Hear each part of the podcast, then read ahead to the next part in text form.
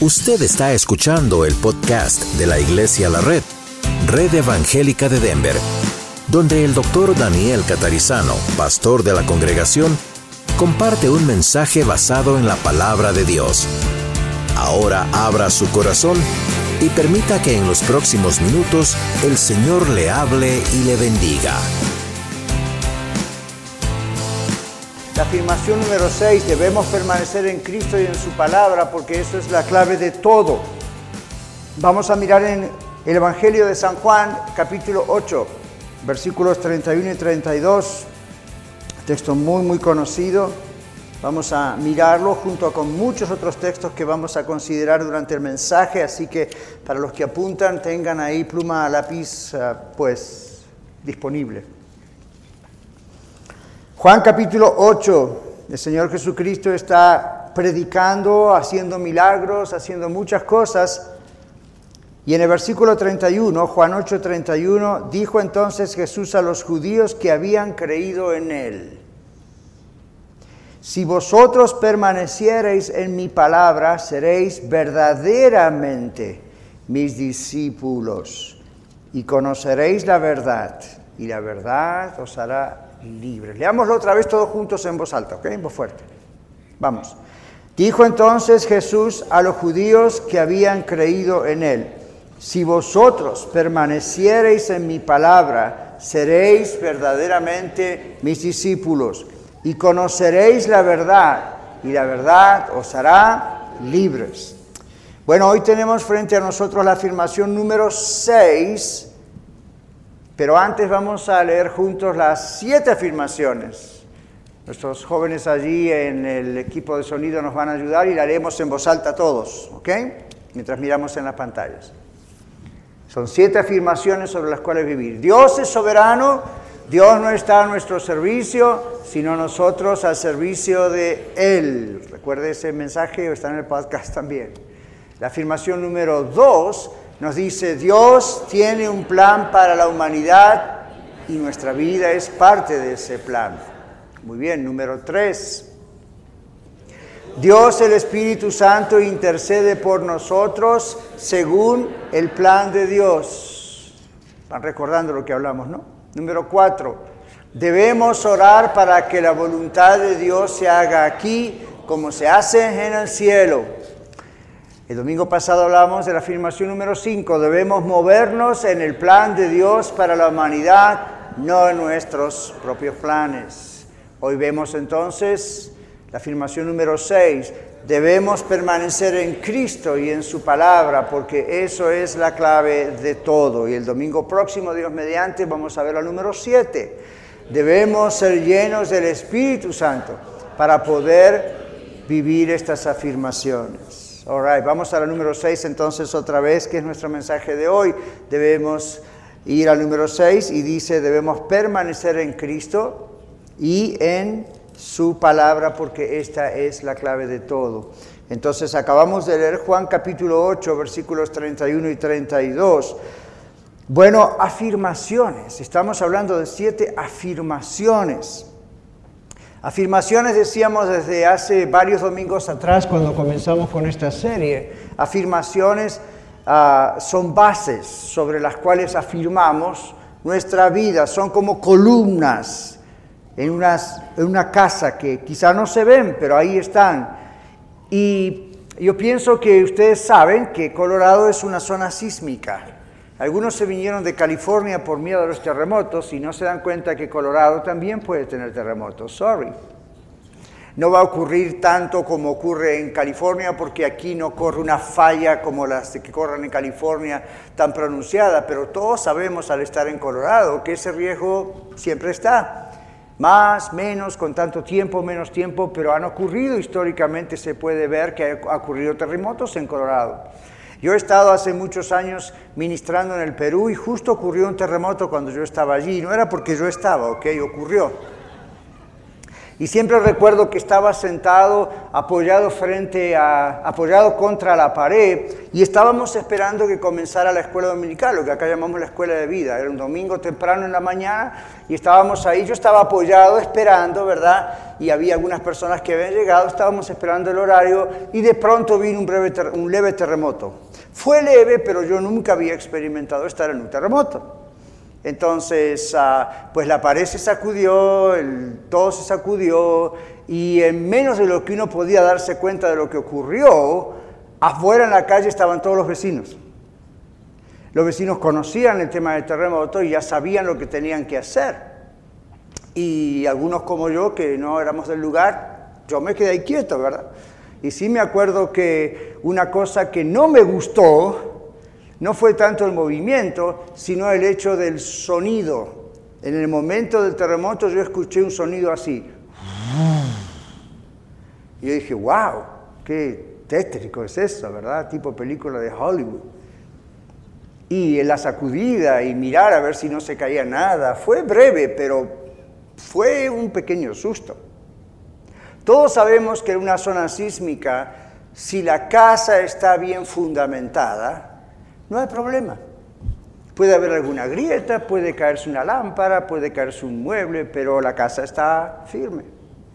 Bueno, las afirmaciones tienen que ver con bases firmes y en nuestras vidas puede haber terremotos. En nuestras vidas, no solo aquí en Colorado, por ejemplo, puede haber terremotos, pueden haber tornados, cosas que hagan temblar la casa. Pero todos sabemos que cuando una casa está bien creada y está bien basada y las bases están bien puestas, va a resistir. Va a resistir el terremoto, va a resistir la tormenta. Además, las bases afirman la casa en el lugar exacto. La casa se puede mover y shakes, pero, pero ahí queda, ¿verdad? Su dirección no cambia después de un terremoto.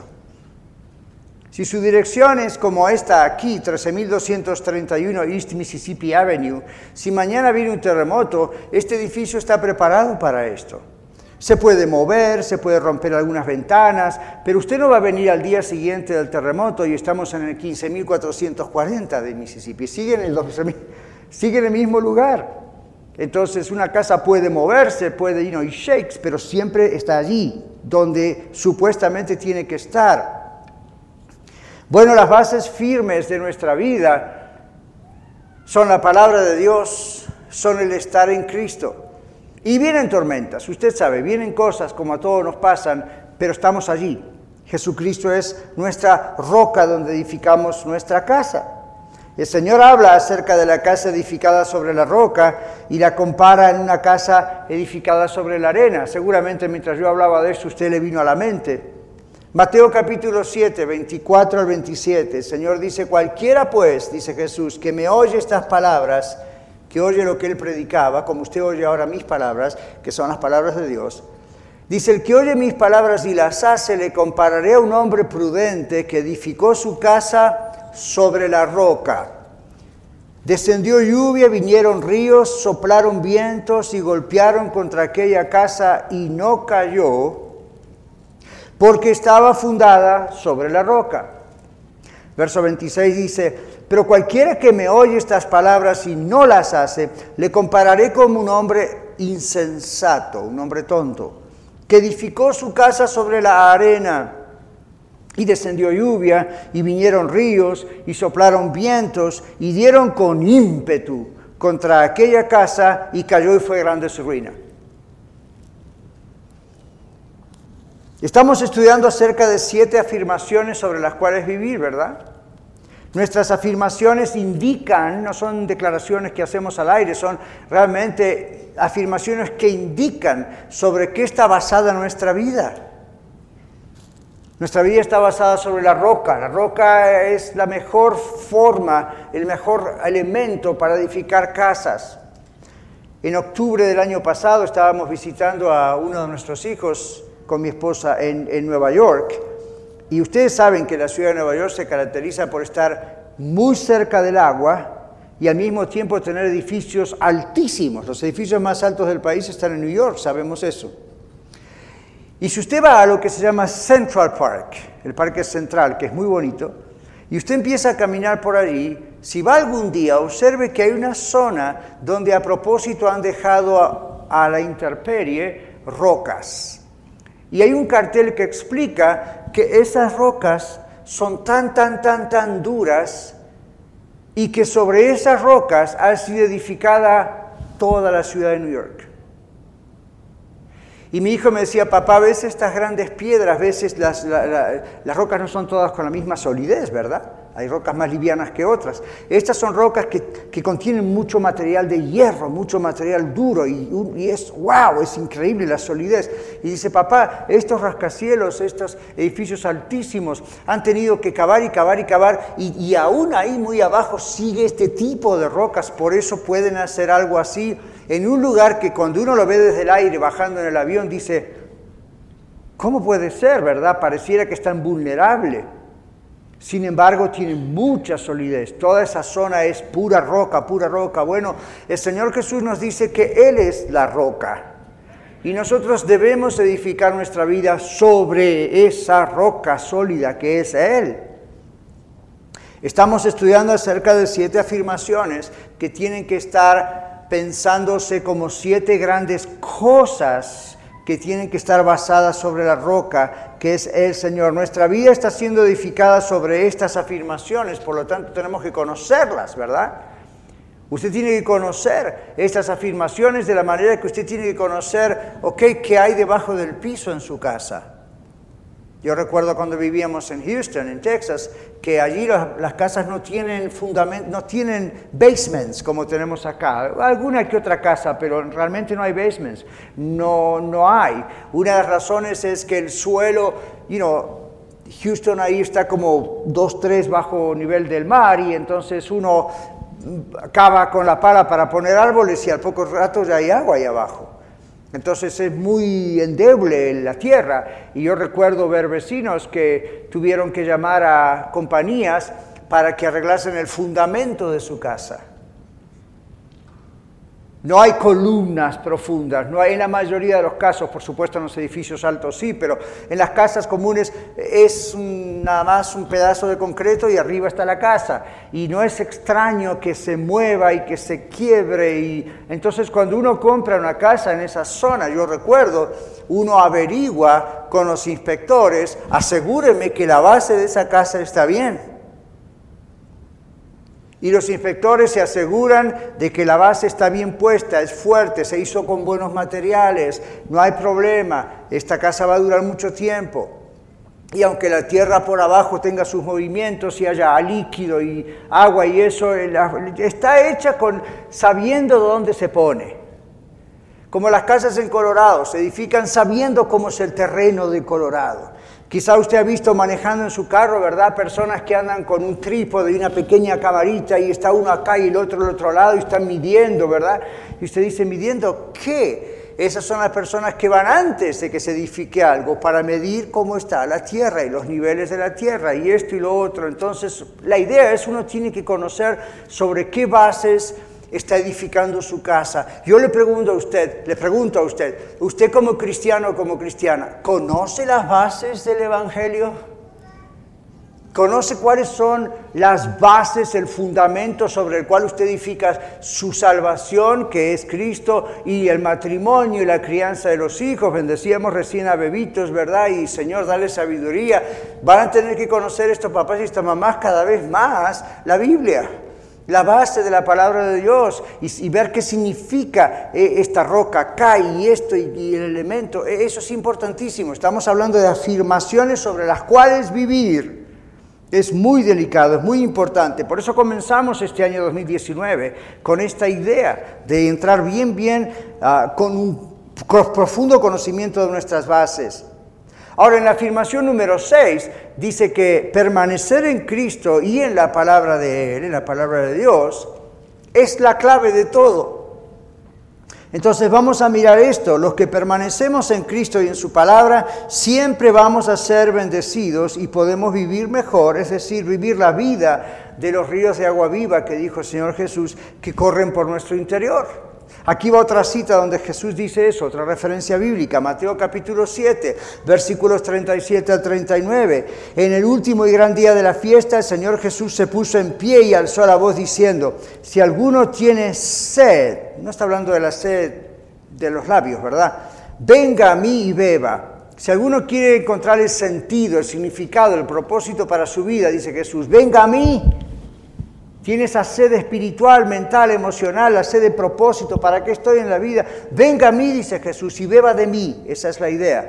Dice Jesús, el que cree en mí, como dice la Escritura, refiriéndose como nosotros aquí, como dice la Biblia en otro texto, dijo Jesús, el que cree en mí, como dice la Escritura, de su interior correrán ríos de agua viva correrán ríos de agua viva. Esto dijo Jesús del Espíritu Santo que habían de recibir los que creyesen en Él, los que pusiesen su confianza en Él, pues aún no había venido el Espíritu Santo porque Jesús no había sido un glorificado.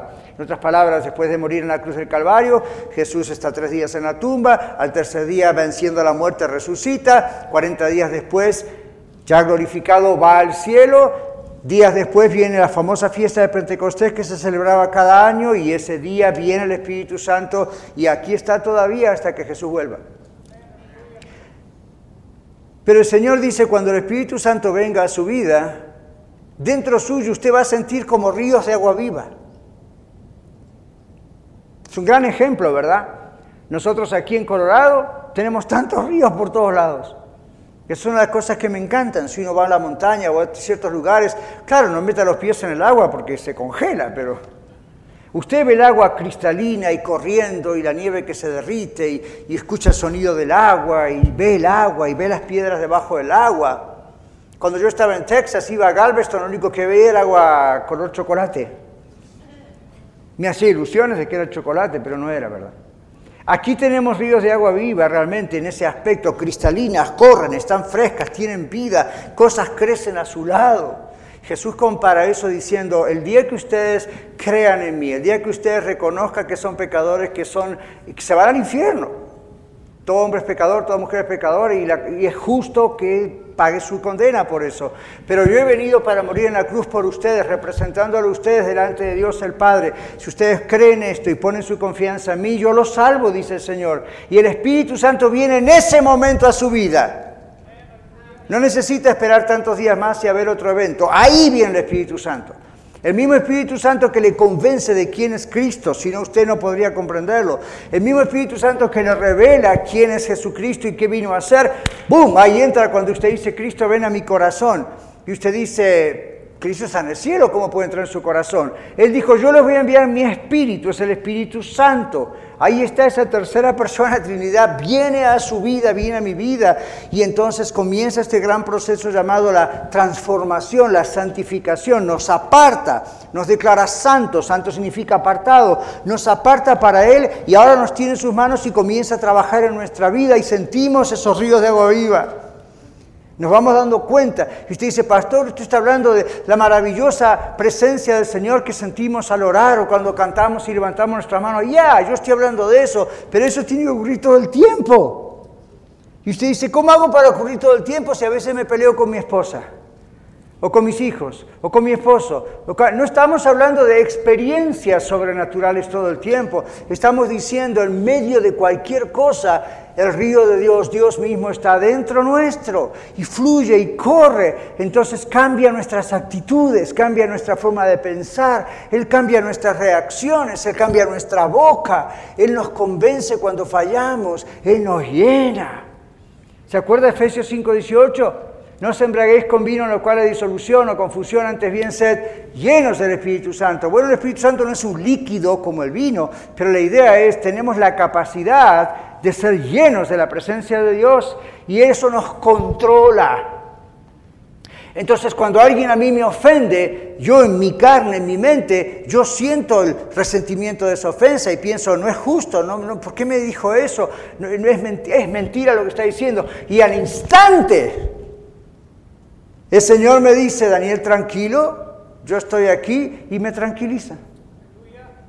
Cuando yo no tenía esto, ah, yo tomaba control del asunto y me vas a escuchar. Cuando estamos llenos del Espíritu Santo, viene la intención y al mismo tiempo no podemos. Es decir, seguimos siendo humanos. No piense, a los cristianos cuando dice que están llenos del Espíritu Santo están todo el día. Aleluya. Gloria a Dios. Pero lo acaban de ofender. No importa, gloria a Dios. No, come on. Adentro uno dice, what? Pero al mismo tiempo tiene al Señor diciendo, tranquilo. Uno va a mentir, como mentía antes, y le vienen las ganas. Porque a veces uno piensa que mintiendo se zafa del problema. Entonces viene enseguida ¡ah! esa naturaleza pecaminosa que está muerta, pero al mismo tiempo tiene sus influencias. Y viene, ¿verdad? Dice, nada, dale una mentira, porque con esto te sabes. Y al mismo tiempo el Espíritu Santo está diciendo, hijo, y la verdad. Entonces le vienen las ganas, pero no puede. Ahora, si usted no está lleno del Espíritu Santo, usted miente, usted grita, usted maldice, usted tiene una pésima actitud. Pero como Dios al que ama castiga, como padre a su hijo, ¿quién quiere? Si usted no se arrepiente y se entrega a Cristo y permanece en Él, el castigo viene. Pero no viene como un castigo malo, así como un papá o una mamá a veces, ¿verdad? Castigan por venganza, porque, hey, atentas a mi autoridad paternal. No, no, no. Viene porque Dios dice, mira, de alguna manera tienes que formar esa vida de Cristo en tu vida yo no sé ustedes, pero a mí no me gusta la disciplina. No soy masoquista. No me pego a mí mismo ni me gusta que me peguen. No me castigo a mí mismo ni me gusta si me castigan. Pero la Biblia dice que aun si somos castigados por Dios, estemos gozosos, porque si no fuésemos disciplinados por Dios, no seríamos hijos de Dios, seríamos bastardos. Pastor, qué palabra tan fuerte. Hey, está en la Biblia. Un bastardo no es hijo. Siempre decimos eso, ¿verdad? Yo no puedo disciplinar a los hijos de mi vecino, pero a los míos sí. Porque a los míos los amo. A los otros los amo como quien ama al prójimo en general. A los míos dependen de mí. Dios me los ha dado a mí para que yo los eduque en su nombre y con su sabiduría. Entonces, hey, uno le dice a un hijo, una hija, esto no se hace, esto está bien, esto está mal, es parte de la función de un papá una mamá, esto está bien, esto está mal. Y los niños responden así o no, y los niños por naturaleza desobedecen, igual que usted cuando era niño, igual que yo cuando era niño, igual que usted y yo, aún ahora que ya hace mucho tiempo, no somos niños. ¿Por qué? El Señor Jesús dice, si ustedes permanecen en mí y mis palabras permanecen en ustedes son llenos del Espíritu mío, son llenos del Espíritu Santo, todo eso no va a ser necesario, toda esa disciplina, ese castigo, realmente no es necesario. Separe lo que es disciplina y castigo de Dios por cosas que nosotros no aprendemos a obedecer, en las que no aprendemos a obedecer. Separe eso de las pruebas que Dios permite. ¿Se dio cuenta? La Biblia habla de esas dos cosas. En ocasiones usted la está pasando mal porque Dios está probando su fe, Dios está probando mi fe. Se juntan muchas cosas y uno dice, Señor, no me ama, sí, pero estoy probando tu fe y de esta vas a salir más grande y musculoso espiritualmente que antes. Oh, gloria a Dios. Pero separe eso de usted está pagando las consecuencias de sus malas decisiones, de sus malas actitudes de sus malos pensamientos, si no nos arrepentimos, si no vamos al Señor, si no permitimos que nos cambie, va a haber consecuencias y esos no son pruebas, esos son disciplina. Porque Dios nos ama. Entonces, ríos de agua viva se nos promete y Dios no miente. Entonces, si no hay ríos de agua viva recorriendo nuestro ser interiormente, ¿Qué hay? ¿Agua estancada? ¿Usted vio alguna vez cuando el agua no corre y se hace un ladito y se estanca? El agua produce olor y hede. Y es una cuna de insectos y bacterias, ¿verdad? Y aquí siempre nos dicen en la época de verano, no deje ahí agua porque vienen los mosquitos. En cambio, cuando el agua corre, ahí no, no pasa eso. Cuando una vida está llena del Señor, cuando uno permanece en la palabra de Dios, la palabra de Dios crea ese movimiento espiritual dentro de uno. esa influencia de Dios, ese estar con Dios. Y entonces eh, nuestra, vida, eh, nuestra vida no es cuna de infecciones, hablando analógicamente o alegóricamente. Pero si usted deja que el agua se estanque, si usted deja de estar en la presencia del Señor, si usted lo deja solamente para los domingos cuando viene de vez en cuando a la iglesia, su vida adentro es como un agua estancada. El agua estancada huele. El agua estancada hiede. ¿Cómo se traduciría eso a las actitudes diarias? Usted se pelea con todo el mundo, no puede vencer los celos. Tarde o temprano va a oler, tarde o temprano va a ver lo que pasa. No se ve frescura, hay temor, hay demasiada ansiedad, no se ve transformación de Cristo, no hay pasión por Cristo, Es fácil hablar mal de los demás. Es fácil pensar mal de los demás. Uno se transforma en una persona demasiado sensible a las ofensas. Y ahí viene lo que la Biblia dice en Primera de Pedro. El diablo anda como león rugiente buscando a quien devorar. Alguien me preguntaba en el programa de radio estos días atrás, Pastor Catalizano, Doctor Catalizano, ¿usted, ¿usted cree que Satanás, los demonios pueden entrar en nuestros pensamientos? en nuestros sueños. Y yo respondí a esa persona, no, porque bíblicamente no hay un solo versículo que diga, hasta donde yo sé, que Satanás puede penetrar los pensamientos de una persona. ¿Por qué no? No es todopoderoso como Dios, no está en todas partes como Dios, no es omnipresente, decimos técnicamente, no es omnisciente, ¿qué significa eso? No lo sabe todo. Anda como un león rugiente buscando a quién devorar. Y siempre decimos cómo hace para, si está buscando, encontrar a la presa. ¿Cómo hace un león? ¿Cómo hace un gato? ¿Cómo hace un perro? ¿Cómo hace cualquier animal cuando busca una presa? ¿Por qué olfatea a uno y no le hace caso y olfatea a otro y lo come? Entonces, yo siempre digo aquí en las montañas de Colorado, sabemos que los osos hacen lo mismo y que desde millas pueden oler la basura, entonces no saque la basura al patio. Entonces, a veces culpamos a Satanás rápidamente y al diablo y a los demonios rápidamente, tipo Adán y Eva. La serpiente me tentó y yo pequé. La pregunta es, ¿por qué te tentó la serpiente? ¿Qué andas haciendo hablando con la serpiente? En primer lugar. ¿Por qué entrar en un diálogo con Satanás en vez de resistir al diablo y ir de vosotros? ¿Por qué creíste, Eva, que eras más fuerte que esta serpiente? ¿Por qué creíste, Adán, que tenías que hacerle caso a tu esposa? Cuando Dios directamente había dicho cómo vivir bien, cómo vivir en santidad y seguir en el estado de santidad que estaban.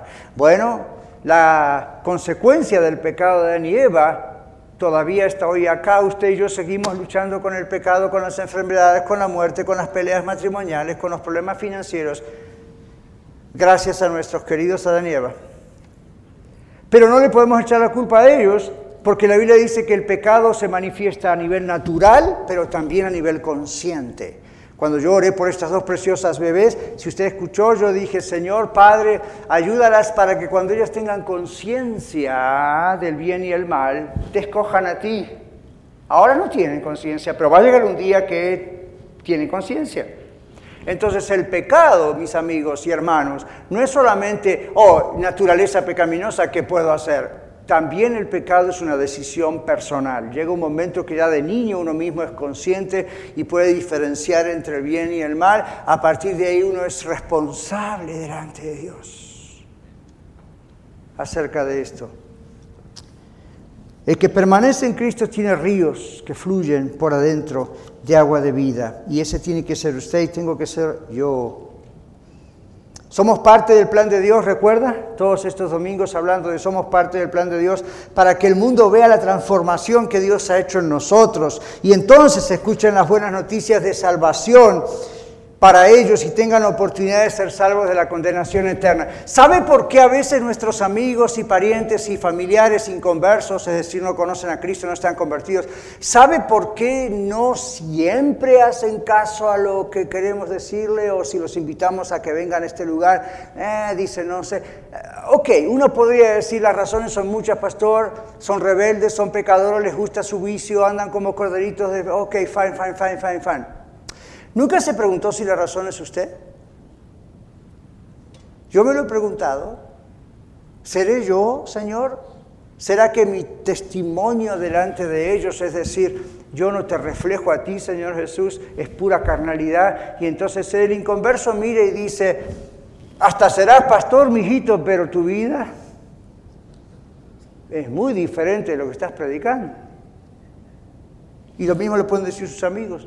Si eso ocurre, mejor que me quede callado. ¿Verdad? Porque hablar es gratis. Conocer el Evangelio y conocer lo que puedo decir, puedo convencer a alguien. Es más, esa persona puede llegar a ser salva mientras que yo no. ¿Se imagina? Estos días estaba visitando una persona enferma y la persona me dijo, qué curioso, pastor. La persona que me llevó a mí a los pies de Cristo ahora no sigue a Cristo. ¿What? Ya, pasa, ¿verdad? Entonces Dios pudo haber usado a aquella persona, aún sin ser salva, porque conoce qué decir, porque le contó una experiencia, porque la llevó a ciertos textos de la Biblia. Y Dios en su misericordia usó todo eso y la persona número dos dijo, wow, y es salva. Mientras que la persona número uno de pronto ni siquiera... ¿What? ¿Se acuerda el texto aquel que dice el Señor Jesucristo? No todo, no todo el que me dice, Mateo 7:21, no todo el que me dice Señor, Señor entrará en el reino de los cielos, sino el que hace la voluntad de mi Padre en los cielos. ¿Sabe que el siguiente versículo sabe lo que dice? En aquel día muchos me dirán, Señor, en tu nombre echamos fuera demonios. Huye, Satanás. Señor, en tu nombre hablamos nuevas lenguas. Señor, dirán otros, en tu nombre sanamos los enfermos. Y uno dirá, wow, super cristianos. Ya deben tener la camiseta, ¿verdad? Que dice super C. Y Jesús dice, les voy a decir, nunca los conocí apartados al infierno de maldad. Y usted dice, pero ¿cómo? Sí? ¿Quién hizo los milagros? Usted sabe que por pura misericordia a los receptores de todos esos milagros Dios sobró aún si estas personas no son salvos. Además usted sabe que muchas de esas personas que en la época de Jesús decían hacer todo eso en realidad no era cierto. Pero aún para los que fue cierto, hay un problema personal. Usted no me puede decir amigo directamente a Dios, yo tampoco. Mira Señor, yo estaba predicando el día 17 de febrero en la red Aurora y después me iba a la red norte y volví a predicar el mensaje. ¿Y so what? Usted sabe que lo que yo estoy haciendo, usted lo puede aprender a hacer. Aún si no tiene el llamado o el don para hacerlo, mecánicamente puede aprender oratoria, debate y eclesiología y, y lo empieza a hacer y lo hace y puede no ser salvo. Ser salvo no es una cuestión intelectual, ser salvo es una cuestión que es del corazón nacido de nuevo. Lo demás es lo externo que demuestra la salvación. La Biblia dice que somos luminares en el mundo. Insistimos bastante con ese versículo, ¿verdad? Varias veces. En Filipenses 2, a los que están apuntando, 12 al 15.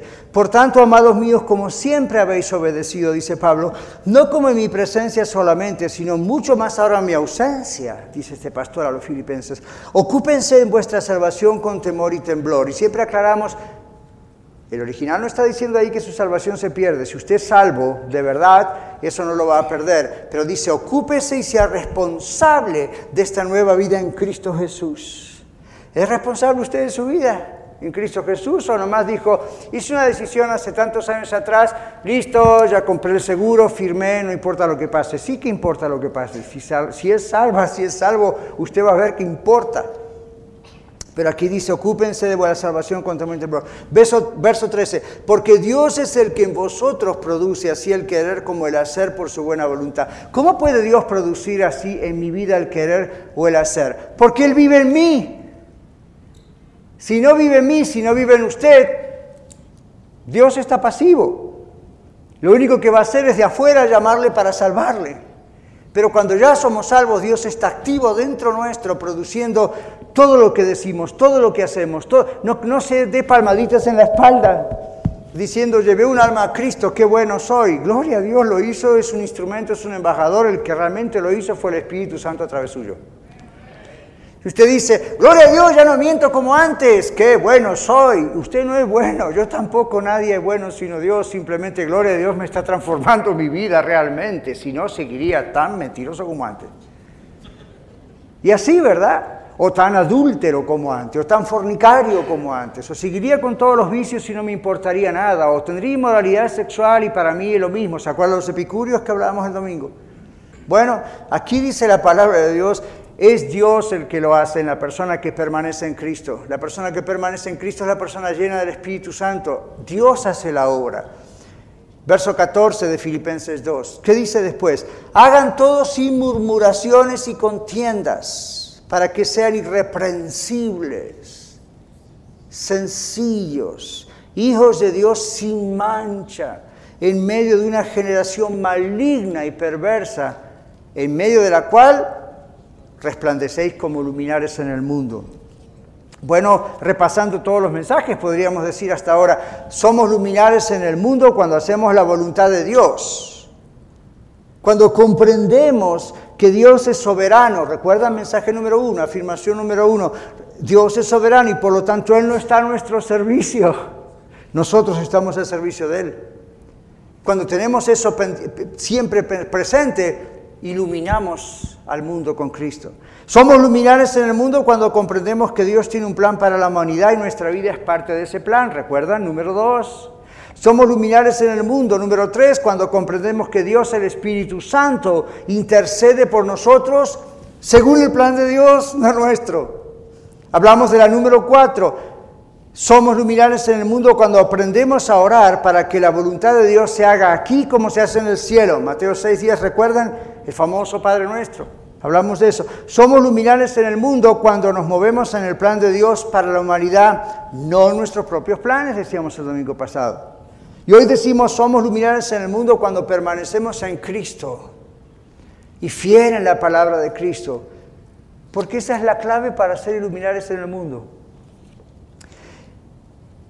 Somos llamados luminares, ¿se dio cuenta? Que no somos llamados luminarias. ¿Conoce la diferencia? Me río porque cuando yo estaba en la semana trabajando con el mensaje y todo, ¿verdad? ¿Cuántos de ustedes tienen en su computadora un autocorrector? ¿Verdad? Usted escribe una palabra en español, en inglés o en el idioma de preferencia, y yo estaba escribiendo en español este mensaje y, estaba repitiendo el texto, ¿no? Somos luminarias, y constantemente el corrector me decía, yo, somos luminares en el mundo, y el corrector me decía luminarias. Yo decía, no, luminares, luminarias y dale con luminarias. Yo digo, pero si la Biblia dice luminares, entonces usted investiga cuál es la diferencia entre luminarias y luminares. Entonces es muy interesante esto. Sabemos que para el mundo la Biblia dice que somos escoria. ¿Sabían que hay un texto que dice que el mundo nos ve a nosotros y si ustedes están más locos que los locos? ¿Cuántos de ustedes, acá, cuántos de ustedes han dicho eso? Le lavaron el cerebro, usted es una basura, ustedes los cristianos son bla, bla, bla, todas esas cosas. Y Pablo dice, para el mundo nosotros somos escoria, somos basura. Entonces, ¿qué es eso de querer ser luminarias? Eso es un compromise, eso es un compromiso. Y no estamos llamados a comprometernos y amar al mundo, el Señor Jesús dijo, no amen al mundo y las cosas del mundo. El que ama al mundo y las cosas del mundo se constituye en enemigo de Dios. Y usted dice, pero pastor, también la Biblia dice que debemos, Dios amó tanto al mundo que a su Hijo unigénito. Vea la diferencia. Jesús no ama al mundo, Dios no ama al mundo comprometiéndose con las cosas del mundo, sino rescatando al mundo de sí mismo, del pecado, de ellos mismos. El Señor nos dice que estamos en el mundo, pero no somos del mundo, no amamos lo que el mundo hace. Pero inclusive hay lamentablemente en el mundo cristiano iglesias, maestros, profetas, predicadores, you name it, obispos, como se llame, supuestamente apóstoles, etc. Hay de todo en el plan ahí. Y muchos de ellos se han comprometido con el mundo, ya no predican la palabra de Dios. No predican el cielo, el infierno. No predican que Cristo murió en la cruz y derramó su sangre. Porque, bueno, you know, pastor, eso es muy sanguinario. A mí, yo voy a una iglesia, alabo al Señor, todo está bonito, pero me empiezan a hablar de la sangre de Cristo. Wow. Sí, gracias, pero no, no, y mucho menos pongo un video con eso porque salgo corriendo, a mí eso me asusta, ¿verdad? La gente. No, hoy en día háblenos de cómo podemos mejorar nuestra conducta. Y encima, el pastor, usted profesional de la consejería clínica, ¿por qué no nos habla acerca de nuevas terapias que encontramos basadas en la Biblia? Acerca de cómo usted puede tener una mejor vida íntima con su esposo. ¿Really? En las conferencias podemos hacer cosas más o menos así, pero se dio cuenta, hay muchos lugares donde ya no se predica la Biblia, donde no se predica Cristo, donde no se predica que hay un cielo y que hay un infierno, donde no se predica que Jesucristo es el Cordero de Dios que quita el pecado del mundo. Entonces, ¿qué pasa con eso? Los predicadores se transforman en luminarias, no en luminares. Agarró la onda, ¿verdad? Entonces cuando los vemos, fírmeme un autógrafo, por favor. Porque vemos a ese predicador o a esa maestra de la Biblia como si fuese un artista. Son luminarias. Y a usted le gusta verlos en televisión. Come on, a usted le gusta verlos en televisión. Usted sabe que no es verdad lo que muchos de ellos dicen, pero le gusta porque observe, es atractivo lo que ve. Es atractivo. Yo me vería mucho más atractivo con una buena dosis de make-up, maquillaje, pero no lo voy a usar. Pero es atractivo. Las luces, el color, los ambientes, todo eso se estudia en comunicaciones, yo lo he estudiado. Entonces es atractivo y nos dice me gusta. Ponga atención a lo que dicen y dígale, dígame cuántas cosas de las que dicen, no todos, pero un gran número de ellos, cuántas de esas cosas están en la Biblia. ¿Cuántas de esas cosas no tienen que ver con la psicología popular disfrazada de cristianismo? Dios no nos ha llamado a ser luminarias. Dios nos ha llamado a ser luminares en el mundo. Y la luz en las tinieblas resplandece. Y resplandece con la luz de Cristo, no con su propia luz. Yo no quiero resplandecer con la luz de Daniel Catarizano, yo no tengo esa luz, pero tengo la luz de Cristo. Su función, mi función, nuestra función es reflejar a Cristo.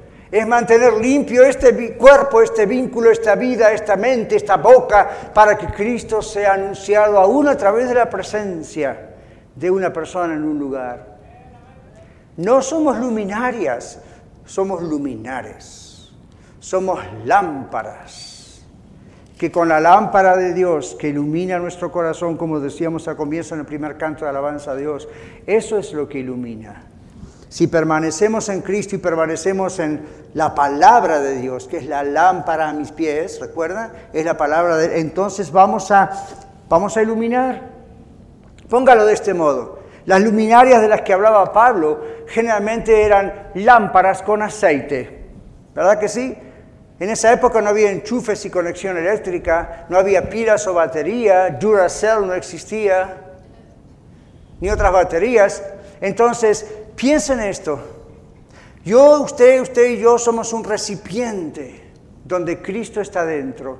La palabra de Dios junto al Espíritu de Dios es el aceite que hace que esa luz resplandezca dentro nuestro, es la luz de Cristo. No es su luz, no es mi luz, es la luz de Cristo. Usted y yo somos lámparas, luminarias. Solamente reflejamos lo que tenemos adentro.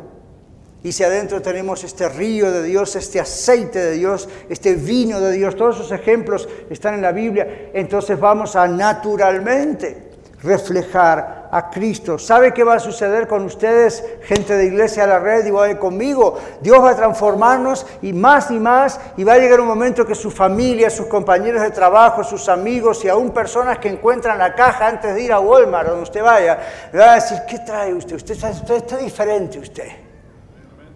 Usted sabe que Adán y Eva perdieron su gloria, inclusive física. Esa gloria que no podemos explicarla hoy es un poco misteriosa, aun cuando todavía estaban desnudos en el jardín del Edén. Esa gloria de estar permanentemente en contacto con Dios, la perdieron. ¿Saben cómo se rescata? Viniendo a Cristo. Cristo nos reviste de su gloria y no se ve visiblemente, pero hay gente que lo nota. ¿Cuándo fue la última vez que le preguntaron, usted no viene como otros fanáticos con la Biblia bajo el brazo? Usted quizá no ora antes de comer frente al lanche con otros y hágalo si usted quiere hacer eso, gloria a Dios. Pero algunos van a decir, como me han dicho a mí, usted, usted es pastor. Sí, no se ve, no se nota, me decía. Y yo se, lo tomo como un compliment o lo tomo como una maldición. Hmm, ¿Será que la regué? Yo pensaba. Entonces, ¿cómo saber qué pasó? Eh, explíqueme qué quiere decir, por favor. Me dice, no, no, no, no. No estoy diciéndole que usted, tiene mala conducta, habla mal. No, no, no. Dice, mi imagen de los pastores evangélicos es siempre una persona seria, con la Biblia bajo el brazo, que viene acá a nosotros a decirnos lo que tenemos que hacer porque nos vamos todos al infierno. En cambio usted es normal. Ah, ¿y qué significa ser normal? No sé, hay algo raro en usted, algo diferente, pero es bueno. ¿Qué es? Yo les digo, no se trata de qué es, se trata de quién es. Dentro mío, aunque usted no lo vea, yo tampoco, con los ojos, vive Cristo. Yo estoy lleno de defectos y problemas, pero Él me está transformando y lo que usted ve es al Señor a través de mí, aun con todos mis defectos. ¿Lo quiere conocer? Eso es más halagador que me digan, uy, no, ahí viene el pastor, corramos para otro lado. A usted le puede pasar lo mismo, ahí viene la aleluya. Uy, Señor, ¿cuándo dejará de fastidiarnos? A cambio, permanezca en Cristo que la palabra de Dios permanezca en usted no solo sabiendo dónde se encuentra Juan 3:16, sino realmente viviendo esa palabra de Dios. Esos ríos fluyen, salpican por todos lados y la gente lo ve. La gente lo ve. Somos llamados a ser luminarias. Hoy, hay mucho compromiso. ¿Qué dice 2 Timoteo 3? 4, 3 y 4. Yo tengo la reunión en la, Red Norte a las 6 de la tarde, así que tengo tiempo. No se asuste, es una broma. Pablo hablaba muy lento y no sé si largo, porque uno se le cayó del tercer piso, ¿se acuerdan? Bueno, aquí estamos todos en el primero, no hay problema. Segunda Pedro 4, ¿qué? Segunda Timoteo, perdón. Porque vendrá tiempo cuando no sufrirán la sana doctrina. ¿Qué significa que no sufrirán la sana doctrina? No significa que la doctrina sana de Dios es para sufrirse, sino la idea es lo que sigue, sino que teniendo comezón de oír, siempre quieren escuchar algo nuevo, ¿verdad? ¿Cuál es la última onda del Espíritu Santo que se está moviendo en tal iglesia? El Espíritu Santo no tiene ondas. Es una persona, es Dios sino que teniendo comezón de oír se amontonarán maestros conforme a sus propias concupiscencias, una palabra muy complicada que simplemente significa sus deseos engañosos. Y apartarán de la verdad el oído y se volverán a las fábulas. ¿Se da cuenta el compromiso de predicadores?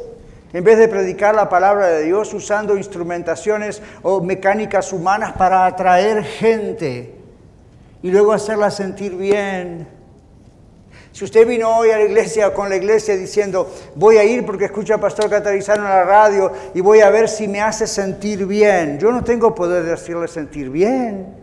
Y no es mi intención que usted se sienta bien. Ahora, que se sienta bien entre nosotros como familia, en qué le podemos ayudar, cómo podemos orar por usted, cuáles son sus necesidades, sí. Pero si usted sale de esta casa de Dios hoy domingo y sale bien, pero sin convicción del Espíritu Santo, acá hay un problema. La convicción del Espíritu Santo no es legalismo, yo no tengo que tirar pedradas y cosas así, simplemente exponer la verdad, exponer a Cristo y usted tiene que responderle, igual que yo le respondí cuando hice el mensaje. Pero yo no estoy aquí para levantar su autoestima. Un predicador no es llamado por Dios para levantar la autoestima de la gente. Para eso están los psicólogos y son bastante caros. Y no siempre ayudan. No estamos como predicadores, y usted y yo como personas que exponemos a Cristo en nuestras vidas, para animar a la gente solamente o para levantarles el ánimo, para dar una palmadita en la espalda. Estamos para decirle, ¿cómo está su vida delante de Dios? ¿Es usted salvo?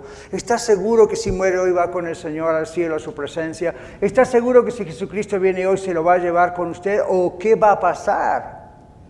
Para eso estamos, sin, sin legalismo, sin piedras, simplemente por amor Recuerde 2 Corintios. Les rogamos en nombre de Cristo reconciliados con Dios. Reconcíliese con Dios. Fíjese, les rogamos en nombre de Cristo. No dice se lo mandamos, se lo ordenamos, se va al infierno. Dice, le rogamos. Como esa persona que ruega, suplica, implora.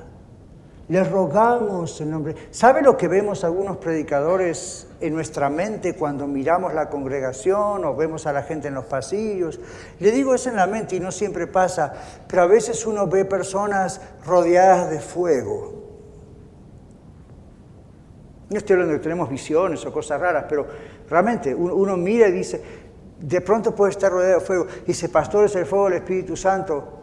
Quisiera decir eso y en algunos casos sí es así, en otros casos es el fuego del infierno. Y usted dice, ¿cómo lo puede saber? No sé. Lo único que puedo decirles es que la Biblia dice que si permanecemos en Cristo y su palabra permanece en nosotros, se nota, se ve. Para un pastor es difícil verlo en la iglesia porque aquí estamos todos bien vestidos, Ah, sabemos cómo tenemos que hablar, sabemos cómo, cuando nos paramos, cuando nos sentamos, cuando levantamos, que, sabemos todo el movimiento. No me refiero a eso. No me refiero a eso. Pero usted sabrá a qué me refiero, ¿verdad? Hay actitudes de su vida que están cambiando. ¿Sigue siendo la misma persona que era antes o ya no? Por lo menos ve el progreso. Si no es así, usted tiene comezón de oír y es muy fácil que lo atrapen con cualquier fábula que ande por ahí. Nosotros no somos de los que retroceden para perdición, dice la Biblia en Hebreos. Nosotros tenemos fe, permanecemos en Cristo y en su palabra, es lo que significa. Por lo cual somos salvos porque permanecemos en Cristo y en su palabra en vez de retroceder o apostatar. Y esta es la clave. En Hebreos capítulo 20, versos 38 y 39 dice, mas el justo vivirá por fe. Y usted dice, ah, bueno, pero yo tengo fe cuando lloro. No está hablando de esa fe.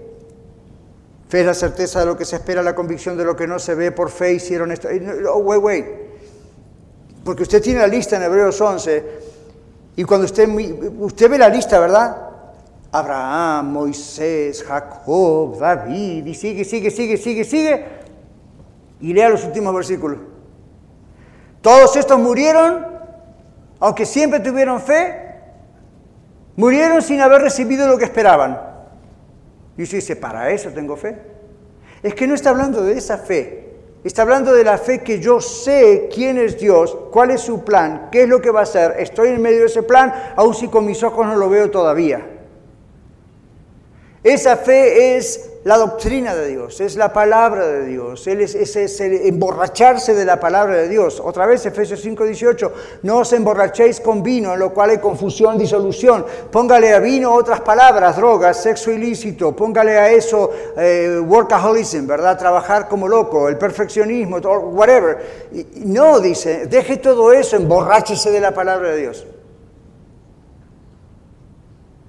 Sé lleno del Espíritu Santo. ¿Cómo trabaja el Espíritu Santo? Con su palabra que le inspiró. Conozca la palabra de Dios, no a nivel intelectual porque quiero enseñar en la escuela dominical. No, emborráchese la palabra de Dios porque ahí está la verdad. Ahí está el río de agua viva, ahí está la respuesta, ahí está la solución, ahí está la presencia de Dios. El justo vivirá por fe, dice Hebreos 20, 38 y 39. Y si retrocediere, no agradará a mi alma, dice Dios. Pero, mire la nota hermosa esta, verso 39. Nosotros no somos de los que retroceden para perdición, sino de los que tienen fe para preservación del alma. Qué bueno sería el lema de la iglesia de la red, ¿verdad? Nosotros no somos los que retroceden para perdición nuestra fe está bien basada en la roca que es Cristo. Y no hay terremoto que nos mueva. Y no hay huracán de la nueva onda de acá y de, que, que nos mueva. Y no hay nueva secta o nuevo supuesto o cosa que el Espíritu Santo hace aquí, y más adentro, que nos mueva. Nosotros sabemos en quién hemos creído y sabemos muy bien quién es el Señor y estamos aprendiendo a conocer cada vez más quién es el Señor porque permanecer en Él y en su palabra es la clave de todas las cosas. Cuando decíamos en Mateo 6, Jesús nos enseñó a orar, santificado sea tu nombre. ¿Recuerdan ese mensaje? Glorificado sea tu nombre, eres el primero en mi vida, eres el primero en todas las cosas. Venga tu reino. ¿Recuerdan? Venga tu reino a los corazones de la vida, no estamos hablando de un reino político. Venga tu reino, que tu voluntad sea hecha aquí, en nuestras vidas, en nuestro mundo, en nuestra tierra, en nuestro matrimonio, en nuestra familia, en nuestra congregación, en la iglesia, como se hace en el cielo, donde nadie te discute, donde nadie te niega, donde nadie están completamente rendidos a ti. Nosotros permanecemos sí en Cristo y en su palabra. Esa es la clave. Jesús dice aquí en Mateo 8, para ir concluyendo con el mensaje, volvemos al principio. El texto de Mateo 8, 31. Si permanecen en mí, dice el Señor Jesús. Ese es el test que pasamos todos los discípulos de Cristo. ¿Qué pasa a través de los años? ¿Permanecemos en Él y en su palabra o simplemente en el acostumbramiento? Dios quiere que usted y yo permanezcamos en su palabra, que permanezcamos en Cristo. No se trata de un test de aguante, de permanencia, de resistencia a la costumbre, a la tradición, a la conveniencia o por ninguna otra razón. Escuche esto, a Dios no le importa la permanencia en ninguna de esas cosas. Por eso vez tras vez decimos los predicadores, ok, qué bueno que usted es fiel a la casa del Señor, sea consistente, es bueno estar siempre en la casa del Señor. Qué bueno si usted ya aprendió a adorar a Dios con sus diezmas ofrendas, aleluya. Qué, qué bueno si usted comprende lo que es la alabanza y la adoración y que no es un show, ok, gloria a Dios. Pero Dios no está hablando de esa permanencia, porque todo lo que acabo de mencionar se puede aprender a hacer. Estamos hablando de algo que no solo se aprende, sino que surge como parte de la nueva naturaleza que tenemos en Cristo. La permanencia, Dios está hablando de la permanencia. La única permanencia necesaria es la permanencia en Cristo Jesús, en su palabra. Y esta es la única permanencia que es la clave de todo. Hermanos y hermanas, ese es el poder para vivir haciendo la voluntad de Dios y agradándole en todo, como dice la Biblia. Está en permanecer en Cristo y en su palabra, porque Él nos hace libres conocerán la verdad. Dice, permanecen en mí y, ustedes permanecen en mi palabra. ¿Cuál es el resultado de esa ecuación? Hablando matemáticamente. Van a ser libres. Van a conocer la verdad y la verdad os hará libre. Pastor, ya soy libre, soy convertido, yo sé que soy libre del infierno. Ya, pero todavía es libre de sus vicios. Es libre de su lengua que habla más rápido que su cabeza. Es libre de maldecir a otros. Es libre de hablar mal de otros a sus espaldas y criticarlos. Está libre de la ira y de los celos y el rencor. Si todavía no está libre, chances hay que no conoce la palabra de Dios.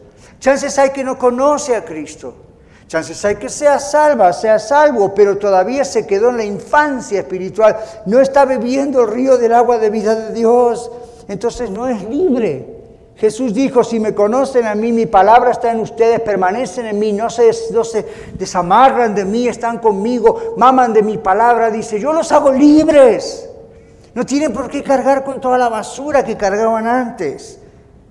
¿Para qué cargar con los celos, el odio, el rencor, las malas actitudes, las malas palabras, los vicios? ¿Para qué cargar con el adulterio, la fornicación, la pornografía? ¿Para qué cargar con el homosexualismo? ¿Para qué cargar con el vicio de la droga, el alcohol? ¿Para qué cuando Dios nos quiere hacer libres?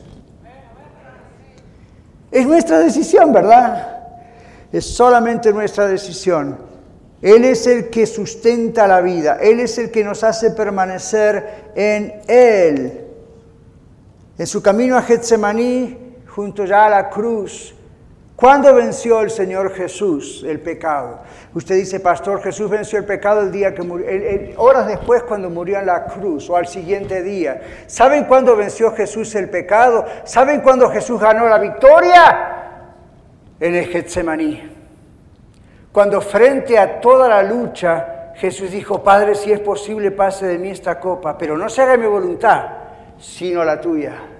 Y oró y oró y dice que caían de su sien como grandes gotas de agua, el sufrimiento era increíble y, y luego se levantó después de la oración y le dice a los discípulos, ok, vámonos aquí. ¿Vámonos dónde? A la cruz. Si Jesús no hubiese vencido en el en su oración, jamás hubiese podido vencer en la cruz. Si usted quiere vencer y yo quiero vencer en el mundo o en la familia o en el matrimonio o en los vicios o en las drogas o en el alcohol, el poder está en ese momento en que nos rendimos al Señor y decimos, Padre, sea hecha tu voluntad y no la mía. Salimos hacia la cruz, all right, no problem. Salimos a la cruz sin haber entregado realmente nuestra vida a Cristo y va a doler más allá de lo que nosotros podamos sufrir el dolor. Para permanecer en Cristo y en su palabra, en primer lugar hay que ser de Cristo. ¿Lo es usted? Piénselo. ¿Es usted salva? ¿Es usted salvo? Usted sabe que si muere hoy va con el Señor al cielo, porque Él lo prometió y no miente y porque usted le rindió su vida o todavía tiene dudas? ¿Ya le ha salvado el Señor o el Señor todavía sigue esperándole a usted? ¿Hasta cuándo va a esperar el Señor? Es la pregunta. ¿Qué hará usted con Cristo? Porque sepa que usted no puede quedarse sin tomar una decisión. Yo le invito a que se entregue a Cristo este día. Un viejo himno que yo conocí cuando era un niño Cantábamos en nuestra iglesia y el himno decía así, ante Pilato Jesús está, todos los suyos se fueron ya. Preguntas se oyen, ¿y qué será? ¿Qué harás tú con Cristo? Y el coro decía, ¿qué harás tú con Cristo? No puedes ser neutral. Y aquí viene la línea más fuerte del himno. Pronto tendrás que decirte, conmigo, ¿qué hará Él? Vamos a orar. Durante este canto, donde está en su banca, aquí al frente, en cualquier lugar, pero dígale al Señor lo que está en su corazón y arrepiéntase. Dios quiere salvarle. Y si ya es salva o salvo, Dios quiere lavarle, Dios quiere limpiarle, Dios quiere transformarse. Muchas gracias por escuchar el mensaje de hoy. Si tiene alguna pregunta en cuanto a su relación personal con el Señor Jesucristo o está buscando unirse a la familia de la Iglesia La Red, por favor no duden en contactarse con nosotros.